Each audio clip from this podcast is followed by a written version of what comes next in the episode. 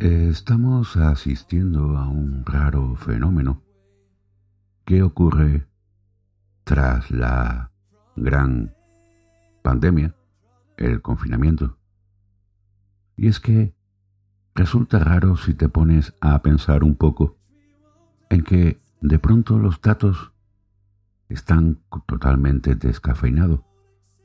No hay nuevos fallecidos, apenas hay nuevos contagios.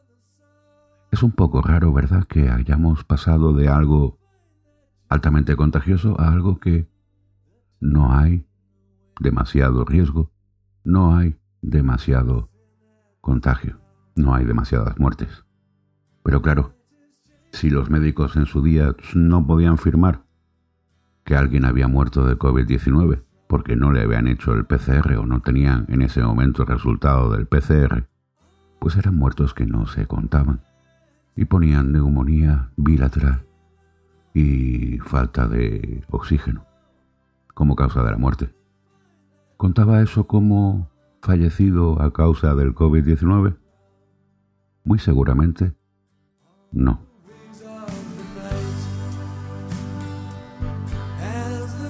Y ahora parece que todo el mundo se relaja como si no hubiera pasado nada y venga manifestaciones y venga movimientos porque han matado a una persona en Estados Unidos de raza negra.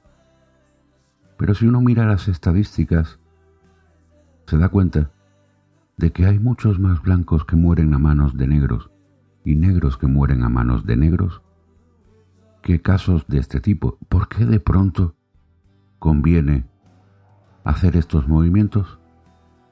Son aquellos que manejan los hilos y que no quieren que Trump vuelva a ganar las elecciones porque Trump tenía muchos visos de volver a ganar las elecciones. Trump puede que te caiga bien o te caiga mal.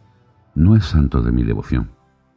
Pero había dejado de actuar como un presidente hipócrita, se había salido de varios organismos porque él pensaba y piensa que no sirve de nada estar ahí dando dinero a cambio de nada.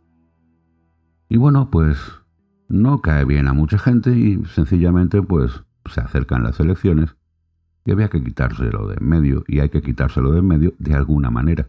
Y para eso nada mejor que una protesta. Estamos viendo a nuestros políticos, los de España, protestar, tirarse los trastos, a los medios de comunicación, que yo no sé cómo manejan las noticias porque ya no les puedo llamar periodistas, sino activistas, tirándose también los trastos dando noticias cuando algo no se puede juzgar, porque la denuncia provenía de la derecha, y dando noticias como si fuera una gran fiesta el que no se pueda juzgar. Y aquí nadie quiere responsabilidades. Tanto es así que cuando ya se ha agotado este tema de estados de alarmas y tal y tal y tal, y ya no hay forma de prorrogarlo porque es insostenible, llega la nueva normalidad con un decreto y si hay una segunda ola, el gobierno ya ha aprendido y no se le va a echar la culpa al gobierno porque el gobierno va a decir, ah, señores, esto es porque ustedes no cumplen el decreto, porque ustedes no llevan mascarilla, porque ustedes no se alejan. Y basta que vayas a una cafetería bastante concurrida del centro de tu ciudad para darte cuenta que están atestadas las terrazas de personas y ya al interior, atestadas.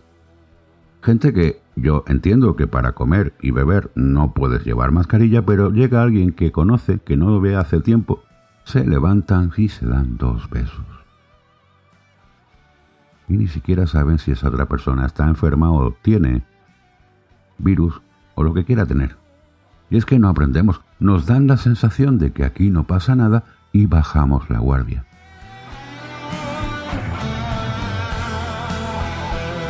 También últimamente estamos viendo cómo desde ciertas partes quieren cambiar la historia. Y ese cambio de la historia llega incluso a prohibir alguna película que se rodó allá en los años, antes de la mitad, no sé si eran los años 40 o los años 50. Lo que el viento se llevó y la prohíben de, de esa cadena de HBO porque es racista. Una vez más, estamos viendo el pasado con los ojos del presente. De manera que si yo hago una película vamos a ponernos en un extremo, sobre el nazismo, pues son capaces de censurarla simplemente porque es nazista. La historia no está para inventarla, no está para borrarla. Imagínate que un día te levantas y no recuerdas nada de tu pasado. Sí, conoces los nombres de los objetos, lo conoces todo. Pero no te acuerdas no solo de lo que hiciste ayer, eso puede que pase si te levantas con un poco de influencia tílica, sino que no te acuerdas de lo que has hecho en tu vida. Eres una persona sin historia. Ponte a pensar un poquito qué sería eso. ¿Qué sería de un país que no tiene historia y por tanto no tiene un referente para acudir a él y ver los errores del pasado para no volverlos a cometer? Pero claro, como hay ciertos individuos que salen beneficiados de esos errores, vamos a borrar la historia para volver a cometer los mismos errores y yo salir beneficiado del mismo. Y no soy especialmente conspiranoico ni especialmente aprensivo. Pero es que no estamos aprendiendo de la historia y basta con irse a la gran pandemia de la Primera Guerra Mundial, la mal llamada gripe española, que no era española ni mucho menos, para darse cuenta de que algo que fue casi tan terrible como el COVID-19, y que está bastante relacionado, ahora veremos por qué, trajo una segunda oleada. ¿Por qué no va a haber una segunda oleada ahora? Ojalá no lo hubiera, ojalá el virus desapareciera como desapareció el SARS-CoV-1. Os recuerdo que este es el SARS-CoV-2. Como desapareció la gripe A, el MERS y esas cosas que dejaron de tener influencia. Ojalá que pase eso, pero ¿y si este virus se comporta igual que aquel virus del siglo pasado, de la fiebre mal llamada española? Y es que habrá quien no piense, pero yo me pregunto si tendremos un otoño tranquilo, si habrá una segunda oleada de COVID-19.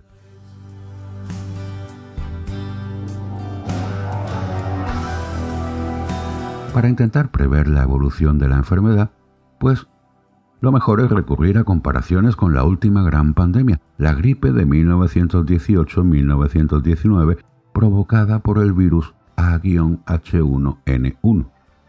Vamos a ponerle nombre a cada uno de los virus.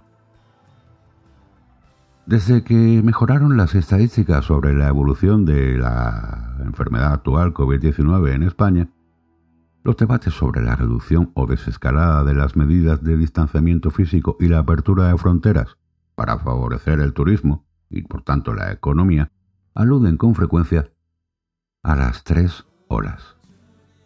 Esas tres olas caracterizaron la dramática mortalidad de la gripe H1N1 del siglo pasado.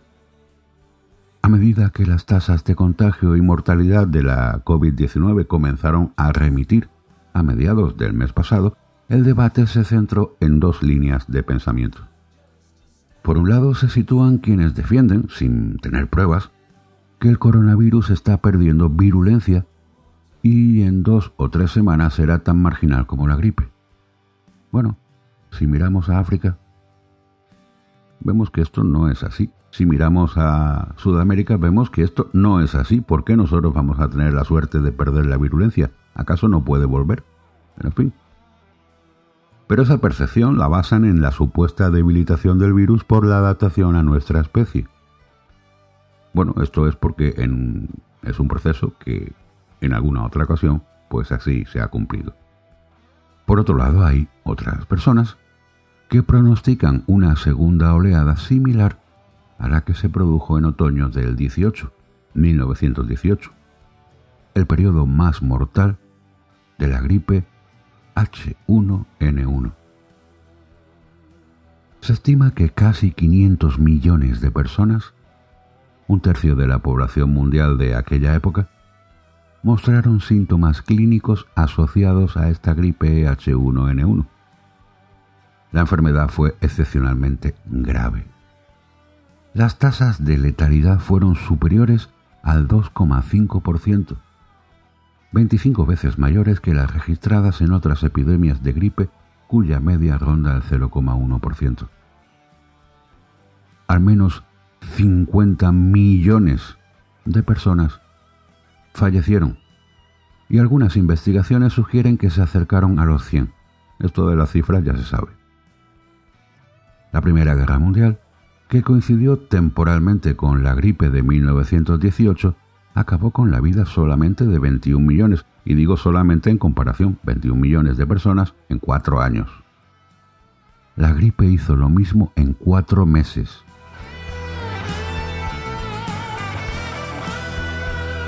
Hoy sabemos que el 80% de las bajas estadounidenses en aquella guerra no fueron por fuego enemigo, sino por la gripe.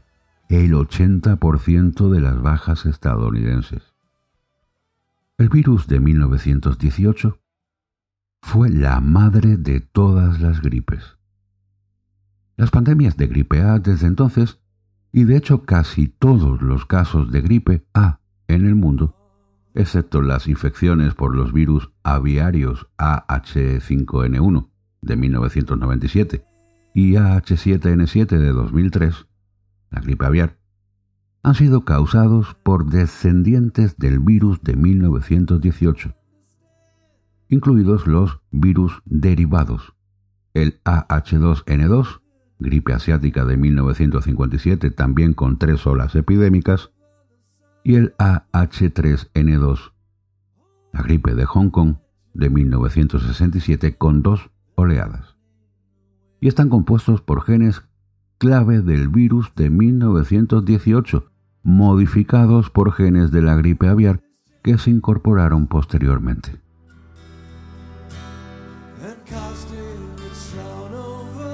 Los virus de la gripe y el coronavirus comparten algunas semejanzas en la forma en que se transmiten a través de partículas respiratorias primero y secundariamente de las superficies en las que se depositan. Por eso las lecciones aprendidas de los esfuerzos para mitigar la propagación de la gripe de 1918-1919 han guiado a las políticas epidemiológicas de contención. En la actualidad, en el caso de la COVID-19, que promueven intervenciones no farmacéuticas como distanciamiento físico, uso de mascarilla y cierre de los centros de enseñanza. La Primera Guerra Mundial y la gigantesca movilización de tropas crearon una situación idónea para la difusión de la gripe. El acuartelamiento de millones de soldados y sus desplazamientos por todo el mundo en barcos y trenes atestados impulsaron la circulación del virus en 1918. La segunda oleada de gripe extraordinariamente mortal del otoño de 1918 se difundió de modo casi exactamente lineal a lo largo de las rutas ferroviarias y marítimas, y desde ellas irradió causando estragos en las poblaciones de todo el mundo no expuestas directamente a las mismas. Debido a que los brotes de gripe a escala pandémica disminuyeron a partir del verano de 1919, resulta tentador imaginar que la pandemia de hoy puede seguir una trayectoria similar. Sin embargo, las diferencias fundamentales entre la biología del SARS-CoV-2 y el virus de la gripe hacen que sea difícil prever la evolución futura de la enfermedad COVID-19 en función de lo que sucedió a principios del siglo XX. El SARS-CoV-2 y el virus de la gripe son diferentes. Ambos tienen material genético en forma de ARN. Los virus ARN tienden a acumular muchas mutaciones a medida que se multiplican. Por lo general no corrigen los inevitables errores que tienen lugar durante la replicación. Esas mutaciones impredecibles pueden conducir a cambios significativos. El virus puede saltar de especie a la que infecta o puede volverse más o menos letal o propagarse más o menos fácilmente. Dentro de los virus ARN, los coronavirus son una excepción. Corrigen los errores que tienen lugar durante el proceso de replicación lo cual disminuye su variabilidad. Por eso, desde que fue secuenciado por primera vez en diciembre de 2019 y a pesar de que ha viajado por todo el mundo y a través de múltiples huéspedes humanos, las secuencias descifradas recientemente en Estados Unidos solo registran menos de 10 mutaciones en las 30.000 posiciones potenciales de su genoma. La relativa estabilidad genética del SARS-CoV-2 significa que es improbable que los picos futuros de la enfermedad se deban a cambios naturales en la virulencia debidos a mutaciones. Todo parece indicar que el coronavirus reaparecerá de nuevo, aunque sin las devastadoras consecuencias letales que tuvo la segunda oleada de la gripe de 1918-19. En una simulación reciente sobre la epidemia en España, se pronostica una posible segunda oleada de COVID-19 que se iniciaría en el mes de septiembre. En ese artículo también se muestra que la intervención basada en conocer el estado infectivo de cada uno de nosotros mediante test diagnósticos fiables, con el consiguiente autoaislamiento y rastreo de los contactos, podría limitar su progresión y alcance. En cualquier caso, las fluctuaciones en los casos de COVID-19 no sucederán con la previsibilidad de las oleadas de gripe de 1918-19. Lo más probable es que, a medida que el SARS-CoV-2 continúe circulando en poblaciones susceptibles a nivel mundial, el distanciamiento físico social y el uso de mascarillas controlarán su propagación y mantendrán relativamente constantes las tasas de infección y mortalidad. Pero claro, si no hay distanciamiento y no usas mascarilla, no vale de nada. Por eso al gobierno le interesa este decreto. Hay nuevos contagios. Eso es la gente que es muy desobediente.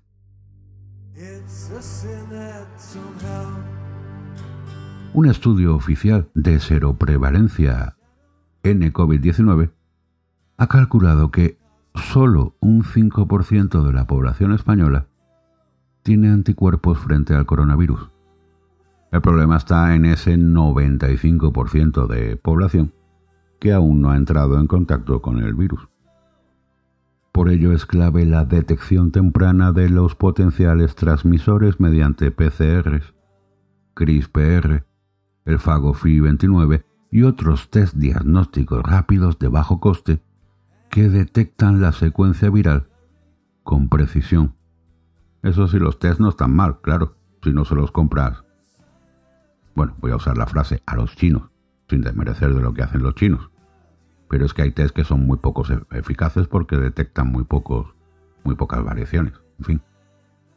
A medida que los estados de escala europea o las comunidades autónomas relajen las medidas de alejamiento social, van a surgir nuevos brotes de COVID-19.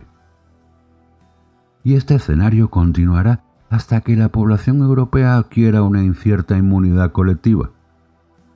En el caso ideal, será acelerada por una futura vacuna, si es que llega la vacuna, y si es que todo el mundo se la pone. Porque si conocemos, si tenemos algún amigo virólogo, o conocemos cómo se elabora una vacuna, una vacuna acelerada puede que no sea la correcta, o puede no ser correcta. Y claro, me voy a poner algo que puede que, que no sea muy fiable, y si me produce más de lo que es. Ahora están diciendo que quieren promover la campaña de la gripe, pero una cosa es la gripe y otra cosa es el SARS-CoV-2. Está bien que la gente se vacune de la gripe, pero hay muchas veces, muchos años en que la vacuna de la gripe no ha servido para nada porque el virus ha mutado y, no, y no ha tenido ninguna acción. De hecho, incluso los médicos aseguran que son muy escépticos a ponerse vacunas. Muchos de ellos. Prefieren contagiarse y mira que están en contacto con personas, pasar la gripe y ya está. ¿Qué le vamos a hacer? Eso sí, alimentación equilibrada, cuidarse, llevar una vida sana, más o menos sana, y tomar vitaminas o suplementos vitamínicos si no los puedes tomar por vía natural. Pero desgraciadamente este proceso pues puede medirse en años en lugar de meses. Claro, la vacuna puede tardar años. En lugar de meses. Hay quien dice meses, ya la tenemos. No. Hay que hacer bien las pruebas. No es algo que, que se haga de la noche a la mañana, pero en fin. Y volvemos a ver la historia.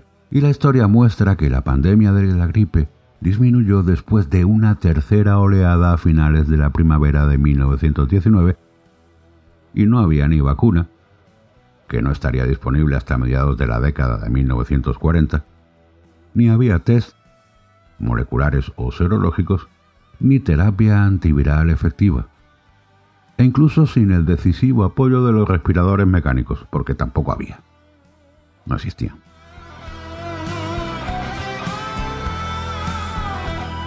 Hoy día estamos viviendo una nueva pandemia.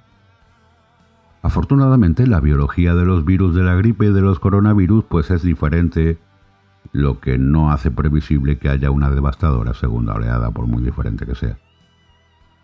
Pero también y desgraciadamente el final de la gripe en el verano de 1919 no significa tampoco el final del COVID-19 en el verano de 2020. El control de la pandemia depende de la sensatez y responsabilidad de todos y cada uno de nosotros. Depende solo de nosotros, no solo de lo que nos recomienden en las normas o los resultados de los test diagnósticos por concluyentes que sean. Mientras el virus no se haya ido y se declara oficialmente que se ha ido, mascarilla, lavarse las manos y distancia social con gente que no sea de confianza, con desconocidos. en definitiva, con el resto de la gente. Y no como vemos ahora que la gente pues va con la mascarilla como le da la gana.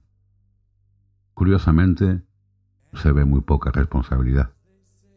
Así que mientras esto siga así, pues en vez de recurrir a la mascarilla baratita, la de la quirúrgica de 0,95, pues como no vas a ir bronqueándote con todo el mundo que no lleve la mascarilla puesta, te pones una FFP2, te gasta las perras y por lo menos vas algo más protegido, ya que los demás no usan mascarilla ni siquiera quirúrgica y no quieren protegerte. Si ellos no se quieren proteger, allá ellos, pero que no protejan al resto.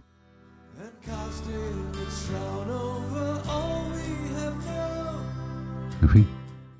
Gracias por acceder a este episodio solo para fans. Y por eso pues no te voy a dar la vara con las recomendaciones porque si lo has escuchado es porque sabes perfectamente lo que tenías que hacer para oírlo.